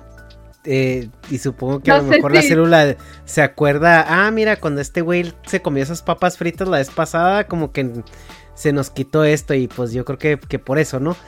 Em, y ya un poco para terminar con el tema digestivo, porque ya nos, nos, metimos mucho ahí, pero ahorita que, ya nos metimos en temas escatológicos y la biota y cosas raras y así. Los trasplantes de caca, Lumara, ¿qué son? Ah. ¿Por qué? ¿Por qué? Explícame. No ¿A quién se le ocurrió? O sea, ¿a quién se le ocurrió decir, ay, mira, te vamos, estás enfermo, mira, te vamos a meter así como en South Park y, y, luego ya te vas a aliviar? Pues, pues, ¿qué son? Pues son cada vez más necesarios, porque cada vez hay, hay justamente por esta resistencia microbiana, justamente por esta em, salubridad pobre de nuestros intestinos, tenemos cada vez este, más deficiencia en nuestras bacterias. Y pues, ¿dónde están esas bacterias? Pues en la popó de otra persona, ¿no? Este, entonces, eh, en vez de que te pasen un cacho de intestino, pues, te, pasan un cacho de, pues, de popis, ¿no? Que tal cual es, son, son esa riqueza de bacterias. Y, y puede sonar lejano, puede sonar extraño, pero yo conozco una persona que así así conoció a su novio y luego se casaron. Este, Tú tienes algo que yo necesito. Exactamente. Lo que pasa es que esta, esta persona vino a México de Estados Unidos. Ajá. Este, pues obviamente una microbiota, yo no yo no sé cómo va a estar, pero pues me imagino que muy pobre, ¿no? Este, viniendo de Estados Unidos, no voy a hacer estereotipos, no voy a ser xenófoba. Pero ya este, sabemos de cuál. Pero pues probablemente este, era una microbiota que no le estaba permitiendo pues comer aquí en, México, ¿no? Entonces ella empezó a perder sus poblaciones de bacterias y, empezó a tener diarreas muy graves, pero muy graves. Y ella empezó a salir con un chavo, este, que aparte se conocieron en Tinder, es lo mejor de todo.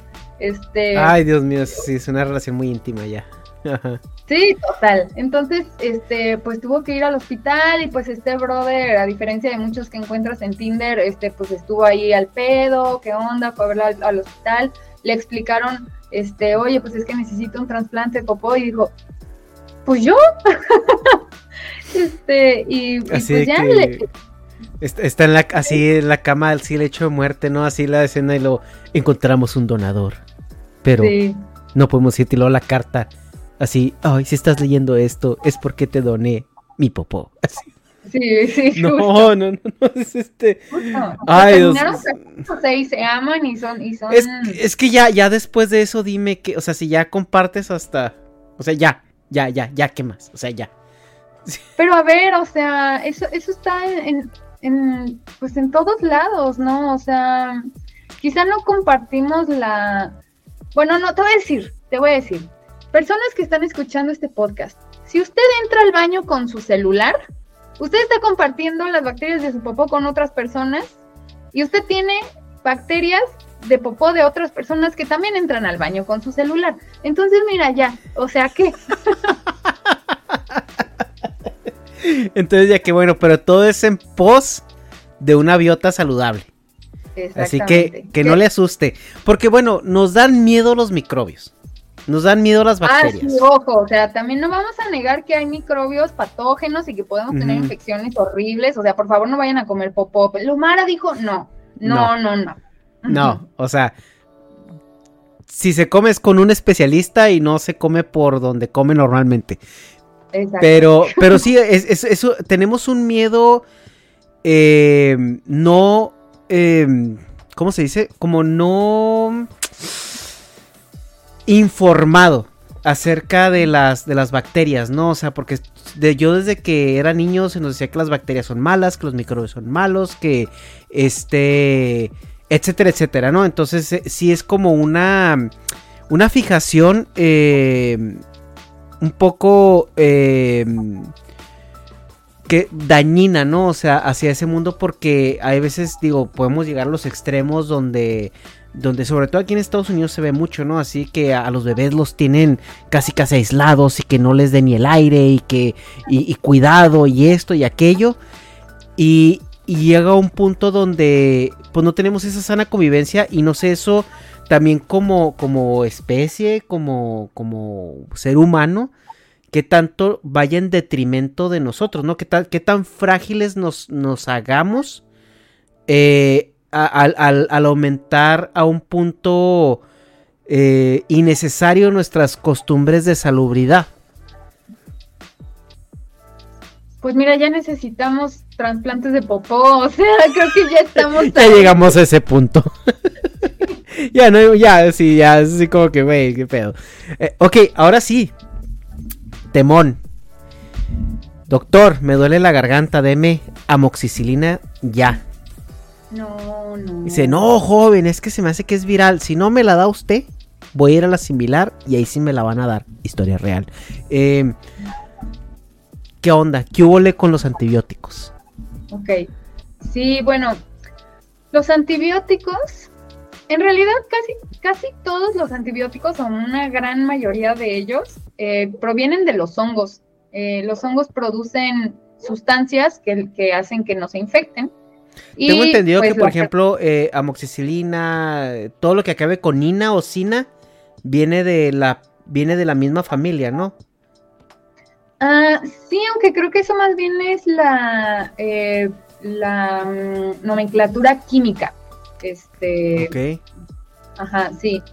Porque, por ejemplo, la penicilina eh, viene del hongo penicillium pero ahí la relación del, fármaco con el, con el hongo, pues es el, prefijo, ¿no?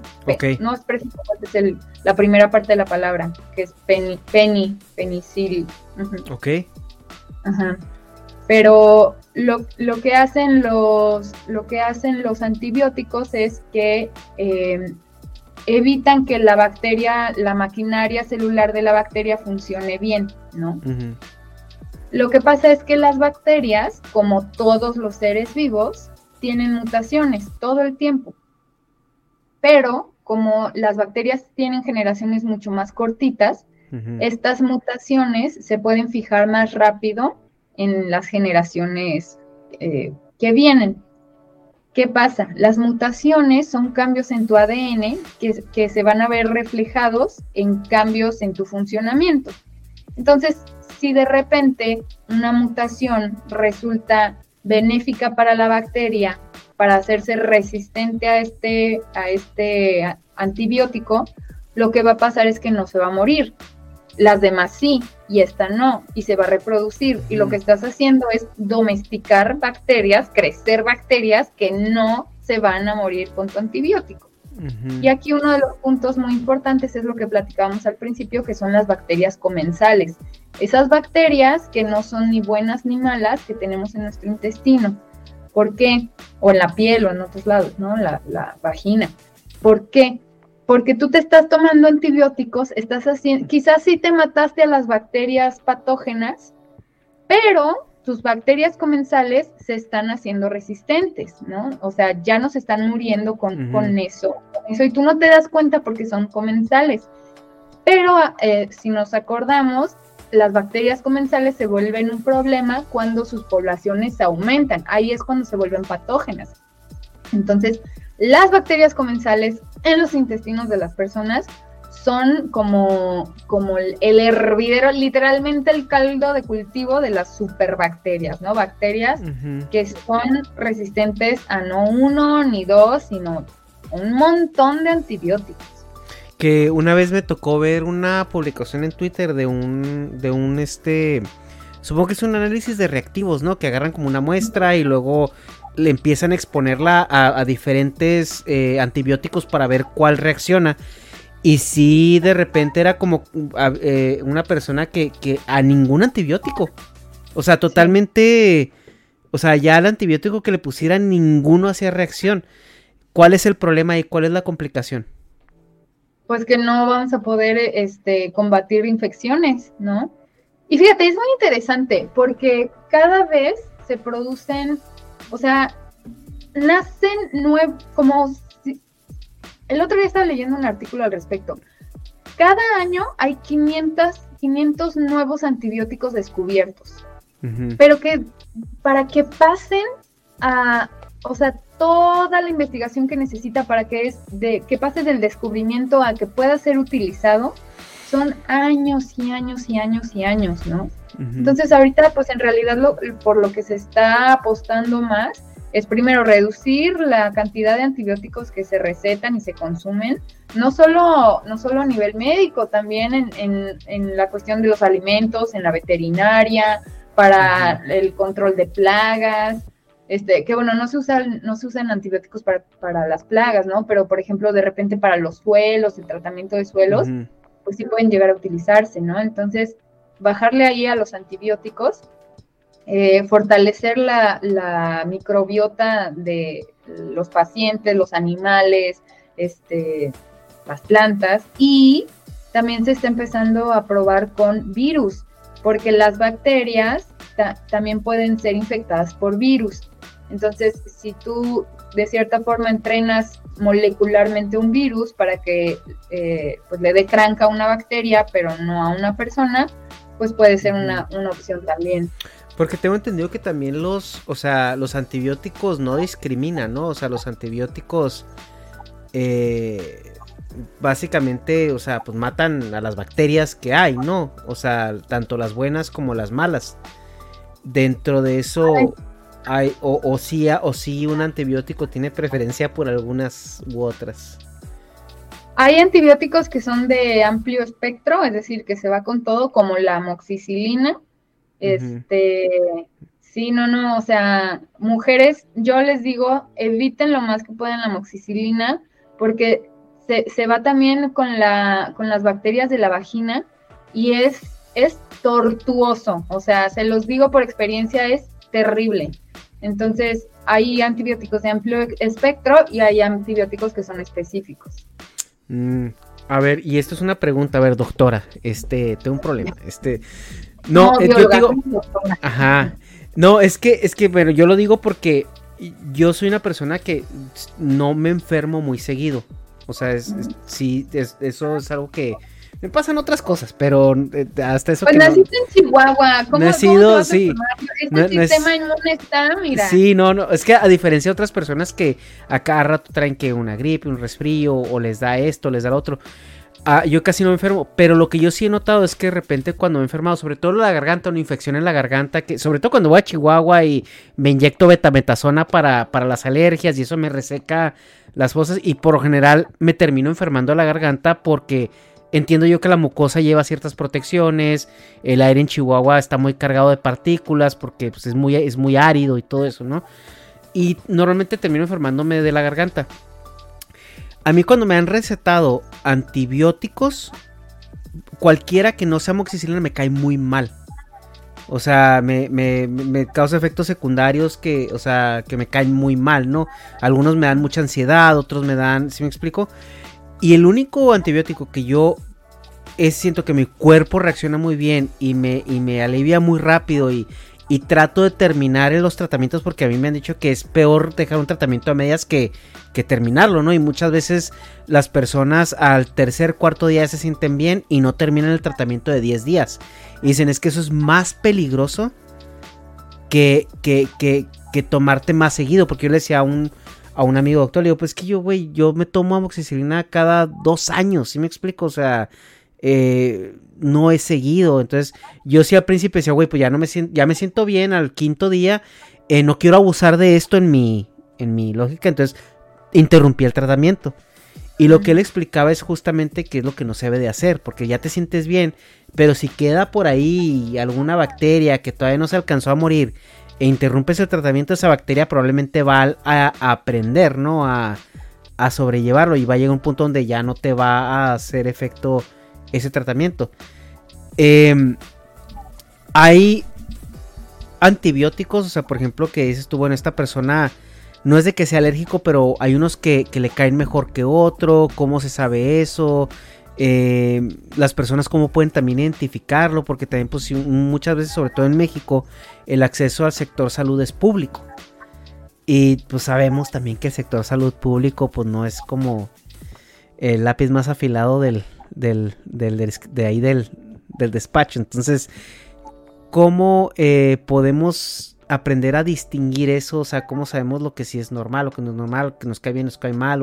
Eh, eh, ¿Y qué consejo se le puede dar a la gente con el uso y el abuso ¿no? de estos tratamientos? Claro. Pues la verdad es que como cualquier fármaco y en realidad como cualquier sustancia, cada cuerpo va a reaccionar de forma diferente a ellos, ¿no?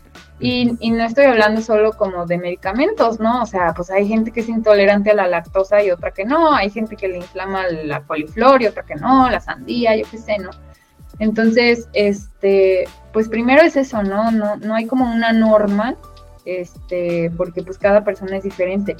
Y ahí sí, pues lamentablemente nuestro, nuestro sistema de salud está sobrepasado, tiene problemas económicos, de corrupción, de personal, o sea, está muy, muy cañón, pero pues la verdad es que eso solo las y los expertos de la salud pueden ayudarnos con eso, ¿no? O sea, ¿qué es normal y qué no es normal sentir con, un tratamiento, con un antibiótico?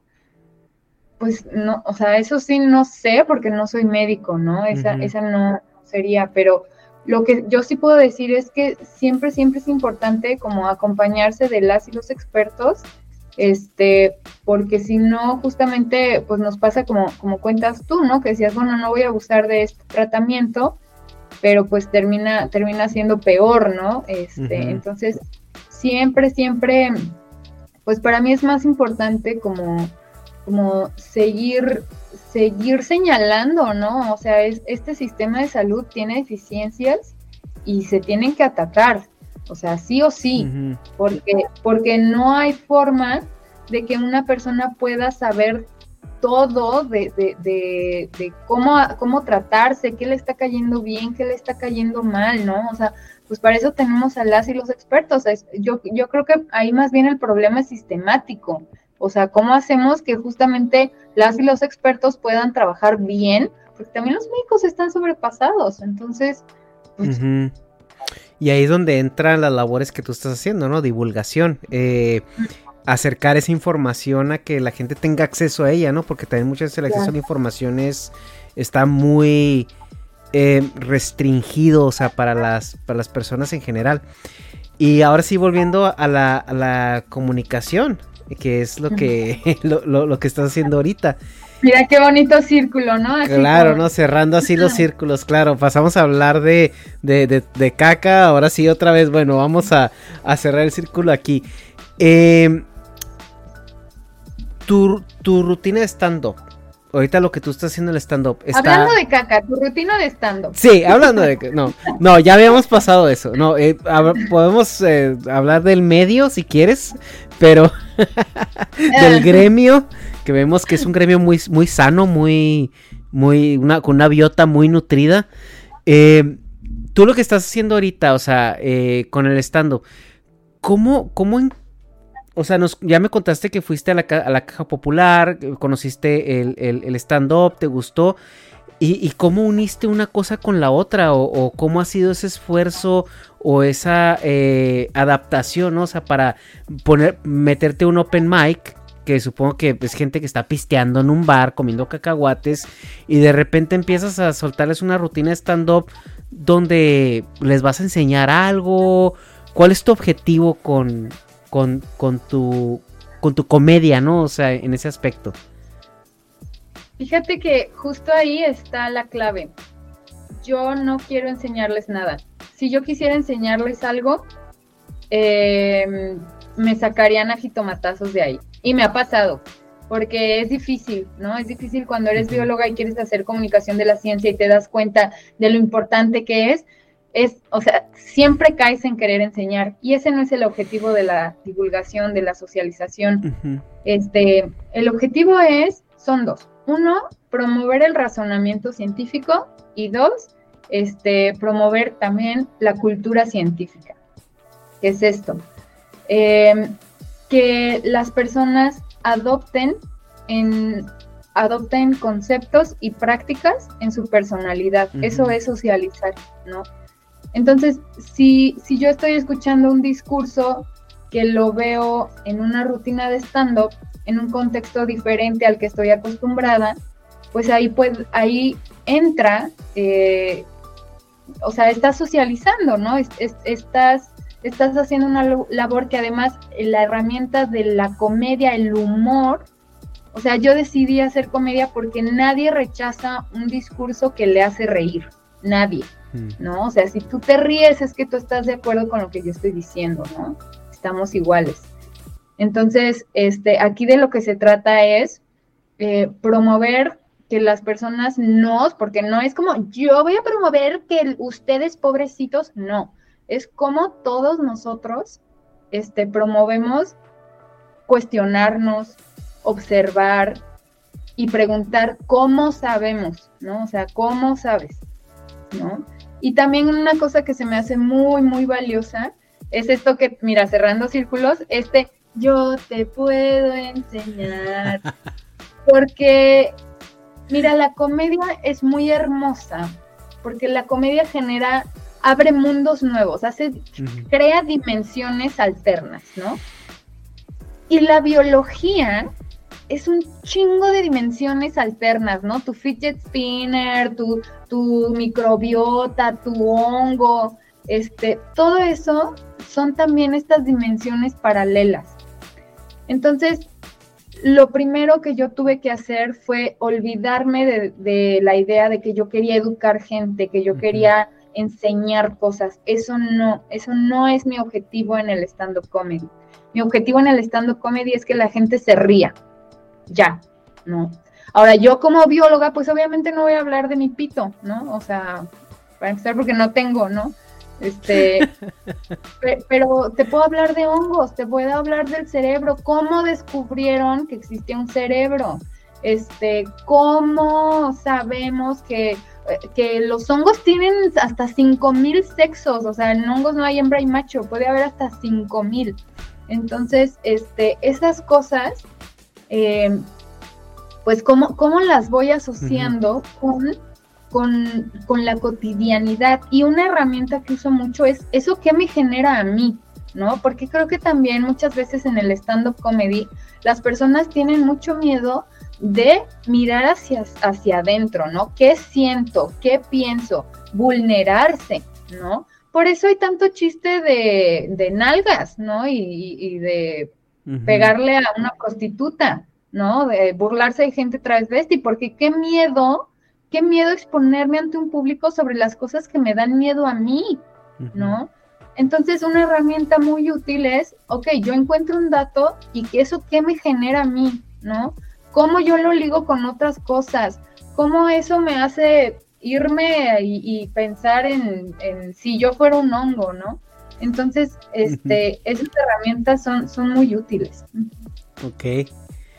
Es, a mí, digo, y, lo digo en serio, me, me, resulta muy, muy interesante la labor que hacen, pues, vamos a llamarle los socializadores de la, de la ciencia. Yeah, yeah. y, yo los admiro mucho, tío. Por eso, digo, no por nada hemos tenido aquí pues, a, Alan, a, Arnoldo, a, Gabo Tuitero. Y siempre que vienen personas como, como ustedes, eh, como tú, eh, yo, o sea, me divierto muchísimo porque eh, me gusta, o sea, sentir que, esto es una manera de acercar a la gente tanto a su contenido y no a cualquier contenido, ¿no? Es, es, a un contenido que, que sé que te va a abrir el, panorama a otras cosas, te va a hacer ver cosas con las que convivimos diario que no, no estamos conscientes de ellas y el que lo hagan de una manera eh, tan amena, ¿no? O sea, como, como, en tu caso, que, que, lo has combinado con la comedia, pues también es algo muy loable, ¿no? Porque hacer reír a, una persona es difícil. Y ahora hacerla reír con algo que a ti te gusta, que a ti te apasiona, cuando es algo tan técnico, es, es un reto todavía más grande. Y el cambiar, como dices tú, ¿no? O sea, el olvidar como cierto rigor o cierto o que no vengo a enseñarte, no vengo a educarte, no vengo a, o sea, vengo a hacerte reír y, y dentro de esa de esa risa pues por ahí va, ¿no? Un, una espinita o por ahí va algo que, que la gente no, no, no, no, no toma en cuenta del día a día. Y eso, irónicamente, es como dices tú, un mar azul, ¿no? De, de, posibilidades, porque pues cuántas personas como tú hay haciendo lo que tú haces también, ¿no? Pues cada vez hay más y fíjate que esto es algo que, que a mí me ha resonado un montón. Creo que también justamente en este sistema de hiperproductividad, de, de, consumismo, se nos ha inculcado mucho la cultura de la competencia, ¿no? Y entonces hablar de un mar azul se volvió como, ay, sí, tu mar azul. Pero en el momento en que se mete otro pez a tu mar azul, qué miedo, qué pinche miedo. Y fíjate que en el mundo del stand-up hay muy pocas mujeres. Entonces, cuando, cuando yo llego al mundo del stand-up, ay, Lumara, la mujer, la mujer, la mujer del stand-up, llega otra mujer y, y, los mensajes que hombres alrededor me dicen es, y ya te llegaron a hacer competencia. Pero cuando llega un hombre más y entre ellos dicen, uy, yo llegaron a hacer competencia, claro que no. Entonces, justamente Alan, citando una vez más a Alan, él me dijo una cosa que se me hizo bien bonita. En vez de pensar en el mar azul y el mar rojo, pensemos como en la diversidad de peces que hay, en la diversidad de peceras, en la diversidad de mares, ¿no? Y, y, donde este pez es el más grande y el más fuerte, y donde este pez es el más inteligente, y donde este pez es el más ágil, y, y con eso generar la riqueza, ¿no? Entonces, cada vez hay más personas haciendo comunicación, socialización de la ciencia a través del stand-up y te voy a ser bien honesta, al principio eso me daba muchísima inseguridad, pero ahora lo entiendo mejor, ¿no? Y digo, qué bueno, porque también yo no me puedo aventar un show completo sola, ¿no? O sea, necesito al menos que alguien abra. Entonces, este, pues. No, está muy bien. Este, a ver, algo que estaba pensando es ahorita que comentabas de que, eh, o sea, la, biología es, es muy eh, llamativa, es muy impresionante, es muy impactante, pues porque básicamente es el estudio de la vida, ¿no? Y qué es la vida sino algo que su única función es seguir vivo, ¿no? Y va a hacer todo lo posible para, para sobrevivir.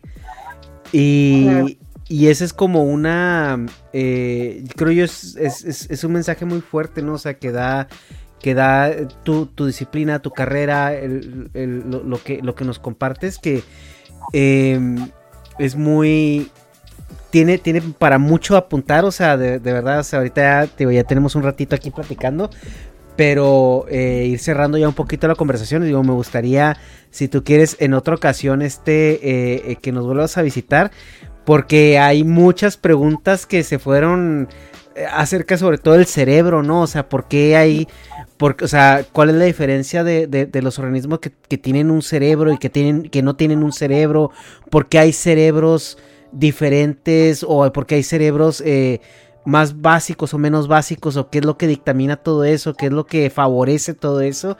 Eh, también, no sé, o sea, podemos hablar incluso hasta del, desarrollo del lenguaje y la participación de los hongos que tuvieron ahí, porque por ahí hay un estudio que, casi casi apunta de que parte de la cultura que tenemos ahorita es justamente que descubrimos por ahí un hongo que, que nos hizo filosofar, hermano, que nos puso bien arriba. Y, que el lenguaje viene parte de eso, ¿no? O sea, de, encontrarle formas a, a los sonidos, porque es el lenguaje. O sea, encontrar formas a los sonidos. Y, cómo aprendemos eso, ¿no? O sea, porque hay una entrevista que le hicieron a, a, Steven Tyler, el, vocalista de Aerosmith, que él dice, es que bueno, yo estuve drogado y pedo 30 años de mi vida, güey. Y lo dejé porque aprendí a pensar sobrio como pensaba cuando estaba drogado. Entonces ahora yo digo, a ver, pinche música de drogadicto que compuso este güey que ahorita ya es la inspiración de gente que no se necesita drogar para apreciar y pensar y escribir la música que este güey hacía drogado. Entonces, si nos vamos a eso, a mucho tiempo atrás, pues a lo mejor la gente que desarrolló un lenguaje ya no se tenía que drogar porque ahora el lenguaje se enseñaba de manera académica. Entonces es como ah. dices tú, es, es, como un, un este, algo que se, se retroalimenta, ¿no? Y, y, pasamos de, ciertas experiencias que son estimuladas mismamente por, todas estas reacciones químicas, ¿no? O sea, que, que, biológica, pero de cierta manera nuestro cerebro es capaz de organizarlas, ordenarlas y, estructurarlas. Y no sé, tal vez ese, tal vez los hongos es la razón por la cual nosotros estamos ahorita teniendo conversaciones y los changos, ¿no? Sí, pues sí, son un montón de temas este, que, que pues se nos escapan a una, dos horas de, podcast, pero, pero sí, claro que, que, yo la más feliz de venir a volver a platicar, pero no me quiero ir sin decir que para mí eh, la teoría del mono dopado, que es esta que tú mencionas, este, tiene, tiene mucha, le falta mucha evidencia para poder, para poder aceptarla y asumirla, ¿no? Entonces, este, solo me voy a ir diciendo con eso, ¿no? Escúchenla eh, y todo, solo no, no, la tomen todavía como algo que, podemos afirmar. Sí, es, una, es una hipótesis eh, muy interesante, muy como una perspectiva em, que suena muy plausible, ¿no? O sea, pero, pero bueno, como dices tú, es cierto, o sea, eh, no se puede saber, a lo mejor nunca se sepa, pero, pero estaría padre, ¿no? Pensar que, que, nuestra cultura y nuestra, eh, nuestra situación vino de, saber cómo drogarnos, ¿no? pues sí. En fin, Lumara, ¿algo más que quieras decir? Este, a ver, eh, lo, que nos quieras decir, los que nos quieras compartir. No, pues aprovechando que estamos aquí, este, que nos esté escuchando la audiencia de ese, ese podcast, este, pues que se asomen a, las cuentas de Lumara la bióloga. Eh, voy a dar una masterclass de cómo empezar a hacer stand-up comedy eh, y luego una de cómo empezar a hacer divulgación de la ciencia. Que bueno, utilicé ese término porque es popular, este, pero pues en realidad es socializar la ciencia. Eh, entonces ahí están en, en, mis cuentas de redes sociales, Lumara la bióloga. pueden ver esa información y, pues nada, agradecer una vez más por el espacio que la pasé muy chido, muy a gusto, este, muchas gracias. Oye, y si alguien quiere irte a ver eh, en vivo de todo color, tú estás en Guadalajara, ¿verdad? Yo estoy en Guadalajara, sí. Este, ahorita pues estoy replanteando cómo van a estar los shows, eh, volviendo a calendarizar fechas, o sea, en, este momento no tengo shows agendados, pero hacia finales de año y seguro el próximo año va a estar atascado de shows también. pues bueno, síganla ahí en sus redes sociales, las vamos a dejar también aquí en la descripción. Eh, para que pues te, empiecen a seguir ahí, empiecen a, ver dónde andas y todo, nomás no la, no la estoquen porque pues no sean guarros muchachos, no sean ah. mal educados. Eh, y pues yo te agradezco mucho que te hayas dado el tiempo, te agradezco mucho que hayas estado para acá, o sea, la verdad, a mí estas conversaciones, o sea, le puedo seguir a donde sea, pregúntale a Alan, aquí ha estado hasta seis horas de podcast. Eh, entonces no, no, no, no, no, no estoy mintiendo. Eh, y, pues bueno, nada, muchas gracias. Este, espero que nos, que nos, que estés con nosotros una vez más luego. Ahí luego a lo mejor invitamos a Alan también para que se arme, se arme el panel, este de, socializadores de la, de la ciencia. Y... pues bueno que me dices para, para traerme café, porque seis horas, ¿no? No, te prometo, te prometo que no te vamos a hacer eso a ti. Van a ser cinco y media. sí, cinco, ni que fuera mi gala, ¿no? Dice, ya si ves a un güey que le decimos el hobbit, sí asústate. Ahí, si, un día te toca, te toca con, con cuando esté ese güey, entonces sí, sí asústate, sí ve por, por una chambrita, una, un cafecito o dos, porque se pone, se pone interesante. Bueno, este ya no tengo nada más que decir que, más que volverte a agradecer y esperamos vernos pronto. A todos los que nos están viendo, muchas gracias por, por pasarse por acá, por dejar su, su, like, su suscripción. Sigan a Lumara en todas las redes sociales que vamos a dejar ahí abajo en la descripción y nos vemos en la siguiente. Bye.